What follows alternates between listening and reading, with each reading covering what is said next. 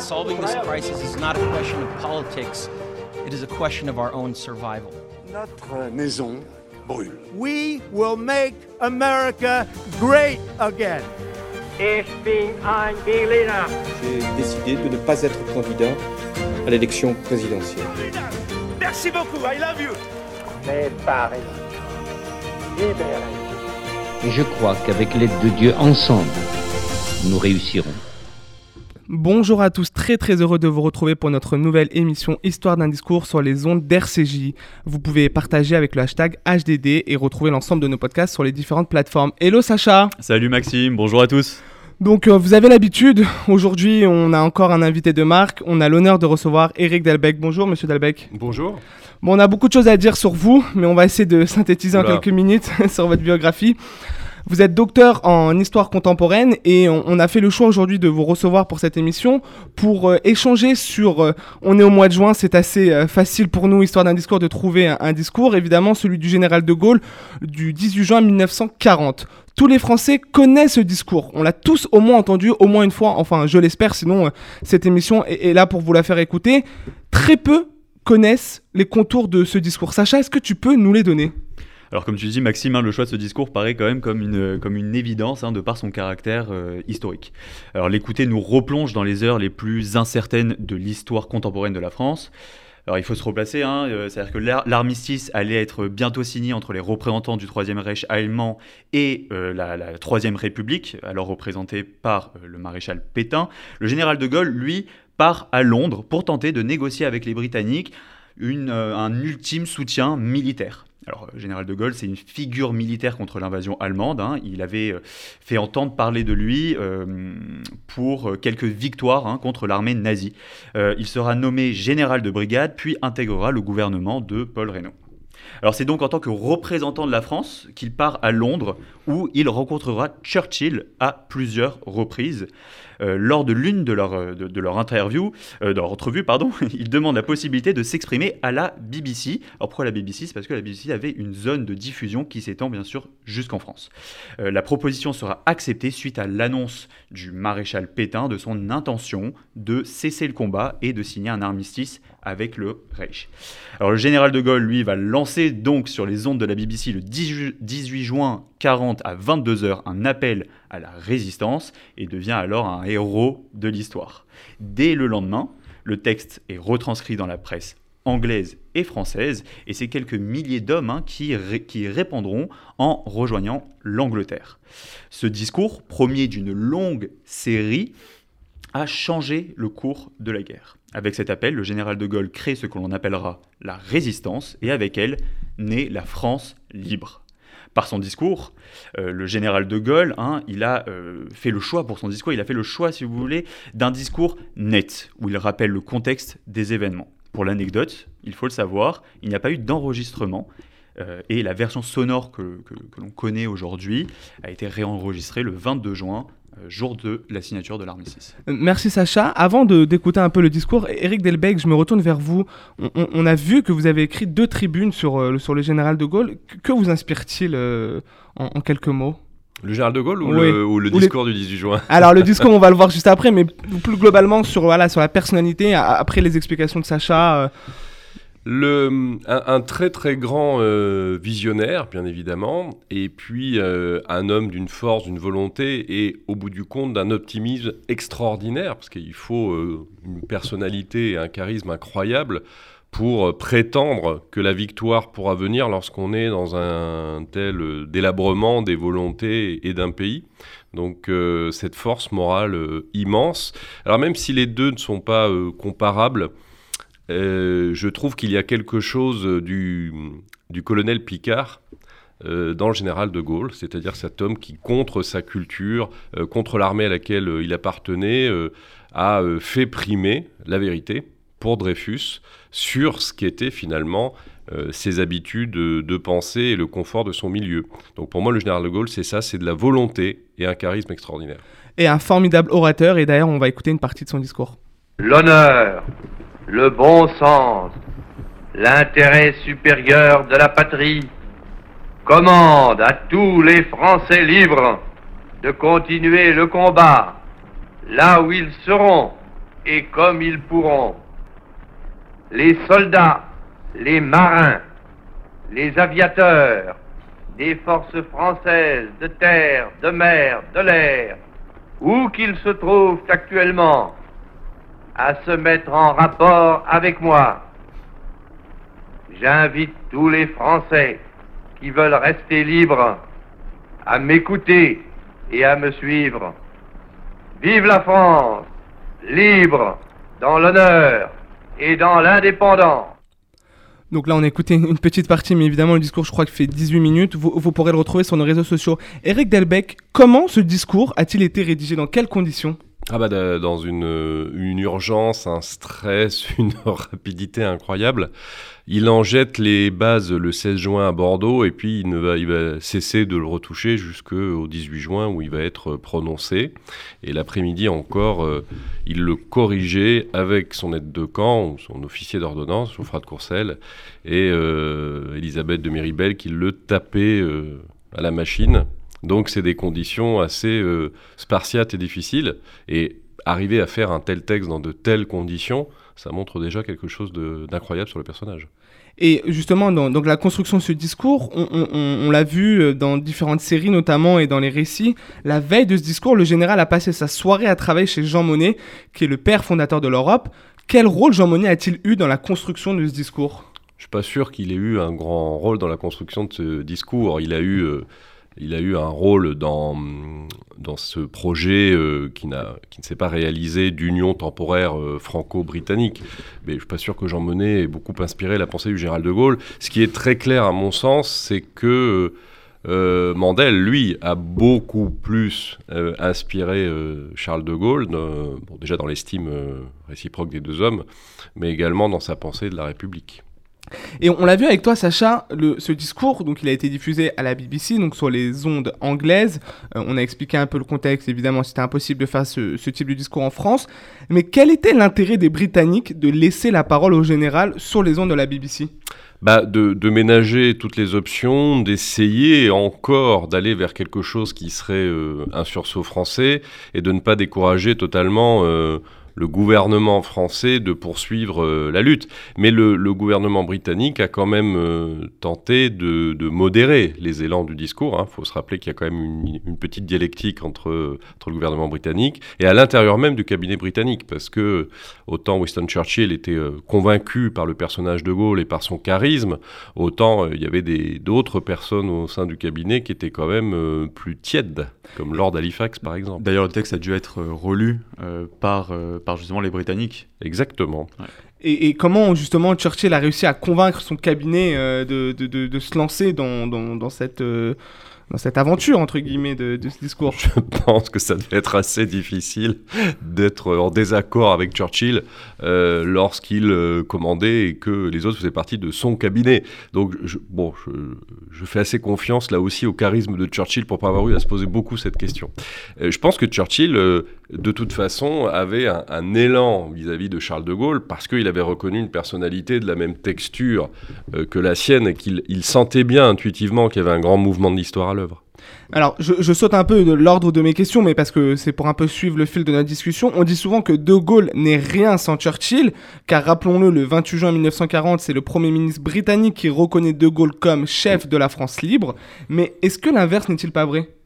Ah bah oui, alors pour plein de raisons. Euh, on peut toujours discuter les raisons euh, matérielles. Hein, euh, combien de divisions Qu'est-ce que vous apportez Qu'est-ce que vous pesez véritablement Mais je crois déjà que le général de Gaulle était un, partenaire intellectuel et moral pour Churchill. Je crois qu'il avait besoin de quelqu'un de cette envergure aussi, peut-être parfois pour le, pour le rassurer, pour tester ses idées. on sait bien que les deux ont été dans un rapport d'amour-haine, mais je pense quand même que le, le respect, l'admiration réciproque est ce qui prévalait et que d'une certaine manière, euh, Churchill avait besoin euh, de voir cette euh, statue du commandeur, ce personnage inflexible, que ça l'aidait, lui Ça le rassurait un petit peu? Oui, parce que finalement, il y, a, il y, a, quelques géants pendant la Seconde Guerre mondiale, mais du niveau de Churchill et du général de Gaulle, pas tant, et je pense que ça rompait leur sentiment sans doute de grande solitude. C'est si beau. Euh, comment ce, discours, Sacha, tu, l'as dit également, donc sur la zone de la BBC qui s'était diffusée en, France, jusqu'en France, comment ce discours a-t-il été perçu en France et en Europe? Est-ce que les Français se sont euh, branchés sur les ondes ou euh, la nouvelle s'est diffusée par bouche à oreille? Enfin... bah Justement, il n'a pas trop été perçu puisque très peu de gens l'ont entendu. Euh, on pense même des fois que parfois certains ont dit l'avoir euh, entendu mais que c'est pas très vrai. Il semblerait que Mendes France l'ait bien entendu. Euh, pour le reste, c'est un peu sujet à caution. Donc c'est le bon exemple du discours qui, sur le moment, n'a pas euh, un, un, grand retentissement et qui, plus on va avancer dans l'histoire, plus il va constituer un jet symbolique fort qui va en fait disperser ses effets sur des années. Mmh. Parce que c'est ça le, le sujet, c'est que au moment où il est prononcé, il est très peu entendu, mais au fur et à mesure, ça va devenir un symbole incroyable qu'on associe souvent aux marins de l'île de Saint, dont quasiment tous les hommes valides ont rejoint euh, le général de Gaulle pendant euh, la Seconde Guerre mondiale. Et donc du coup, quand ce discours il est prononcé, en France, on a une sorte de, de, de temps de, de, pour l'écouter, l'approprier, et ensuite la résistance se met en place, c'est le bouche à oreille, c'est euh, euh, voilà, est-ce que tu as entendu le discours? Enfin, c'est vraiment une, une situation différente évidemment d'aujourd'hui. Oui, enfin, c'est assez difficile de reconstituer quelque chose comme ça euh, à l'époque, ouais. mais sans doute effectivement que des gens ont communiqué sur un ensemble de sujets, pas simplement sur le discours euh, du 18 juin, euh, mais je pense que c'est plutôt euh, au départ une forme de, sidération, on le sait, parce que le, pays est à terre et que le général Pétain rassure les Français parce que 14-18, euh, parce qu'on est groggy, et puis lentement, bah, des gens vont apprendre que le général de Gaulle existe, vont sans aucun doute euh, se familiariser euh, avec ses thèses. Alors il faut savoir en plus qu'il y a eu euh, plusieurs versions du discours du 18 juin, donc on ne sait pas d'ailleurs auxquelles les gens ont eu accès. Est-ce que certains après ont eu accès à la version du 22 juin? Ensuite, après, il y a eu une version encore filmée plus tard. Il y a eu le, le discours dans le bulletin des forces françaises libres.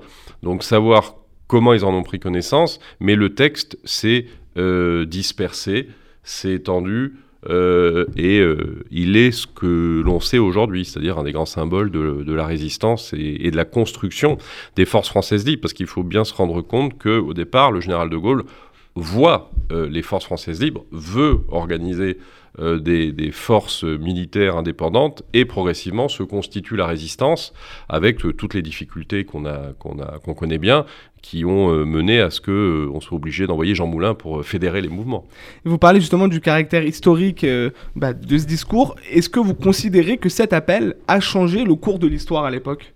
Alors, Vaste question. Oui, c'est toujours, toujours compliqué de dire ici et de faire de l'Uchronie. Ce qui est clair, c'est que ça a tout changé pour la France parce que euh, ça a permis au général de Gaulle très légitimement de dire la France n'est pas à Vichy. La France est ailleurs. Elle est à Londres. Et du point de vue euh, de notre pays, c'est capital. Et ça, ça a tout changé. Ça a tout changé parce que à partir du moment où le général de Gaulle existe, où il prononce ce discours, euh, la France s'en va de France pour exister ailleurs. Et si ce discours n'avait pas existé, eh bien toute la réalité française aurait été absorbée et représentée euh, par euh, des, des, vieillards euh, prêts à nous livrer à l'ennemi. Et finalement, ça n'a pas été le, ça n'a pas été le cas. Pourquoi est-ce important pour vous de se rappeler, de se remémorer ce discours? Alors là, on le fait parce qu'évidemment, c'est l'anniversaire, on est une émission sérieuse et on veut débattre de ce discours.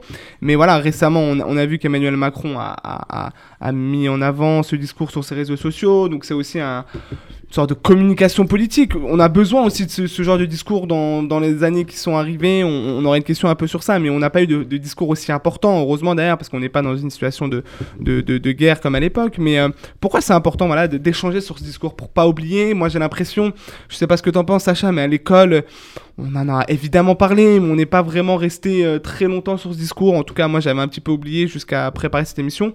Voilà, qu'est-ce que vous en pensez? Bah, Il est important déjà par, euh, par son contenu, sa structure, euh, cette, euh, cette grande rationalité qui en même temps ne fait pas l'économie de l'espérance quand il parle de l'honneur, du bon sens, parce que à la fois il appelle intuitivement, moralement, émotionnellement à se battre, mais de surcroît il explique que le bon sens, la raison, fait qu'on peut légitimement se dire que la victoire euh, appartiendra aux Alliés. Donc déjà, en tant que tel, c'est une forme de raisonnement qui associe euh, l'intuition, le cœur, la raison, qui est assez euh, magnifique. C'est une très belle démonstration logique. Et puis, ça nous prouve que au cœur de la nuit la plus sombre, il y a toujours moyen de faire quelque chose et de se battre. C'est une leçon d'espérance formidable contre toute évidence. Vous pensez que tout est perdu, moi je dis que rien n'est perdu. Donc c'est une leçon incroyable et aujourd'hui elle s'applique à beaucoup de choses. Et dans tout ce que nous vivons aujourd'hui euh, par rapport euh, euh, au terrorisme islamiste, à toutes les formes de minorités radicales violentes, à ce qu'on appelle le séparatisme, c'est une inspiration qui est incroyable. Parce que comme disait le, le général de Gaulle, il y a toujours des trottes-menus de l'abandon. Il y a toujours des gens qui nous expliquent pourquoi il faut renoncer. Le général de Gaulle nous explique éternellement dans le discours qu'on ne doit jamais renoncer. Oui, mais est-ce que j'aime bien ce, cette fin de phrase. En plus, ça nous rapproche de l'actualité. Est-ce que vous pensez pas que maintenant, à l'heure des réseaux sociaux, à l'heure d'une communication euh, très importante pour les euh, hommes politiques. Vous pensez pas que ce genre de discours, il peut, enfin, on n'a plus euh, le ressenti, le français n'a plus cette envie parfois de se battre, de euh, d'aller au combat, de créer une sorte de résistance. Alors c'est pas la même chose, c'est pas les mêmes enjeux, mais est-ce que vous pensez qu'un discours comme ça peut encore avoir lieu aujourd'hui avec la même importance et la même résonance? Ah, Est-ce que ça peut encore avoir lieu? Ça, je sais pas. J'espère que oui. En l'occurrence, je pense que l'exemple du discours, l'écho, il est encore très grand. Euh, souvent, les hommes politiques euh, ont tendance à surestimer le, le média du moment, les réseaux sociaux aujourd'hui, on pense que ça un tout, que ça concerne tout le monde, que c'est le euh, moyen pour les hommes politiques de faire passer euh, des messages. Je suis pas sûr que de temps en temps, il faille pas se mettre un peu en, recul de ça. Quand on fait de l'analyse des réseaux sociaux, on se rend compte que globalement, c'est toujours à peu près les mêmes qui parlent, mm. euh, des mêmes sujets, avec la même violence.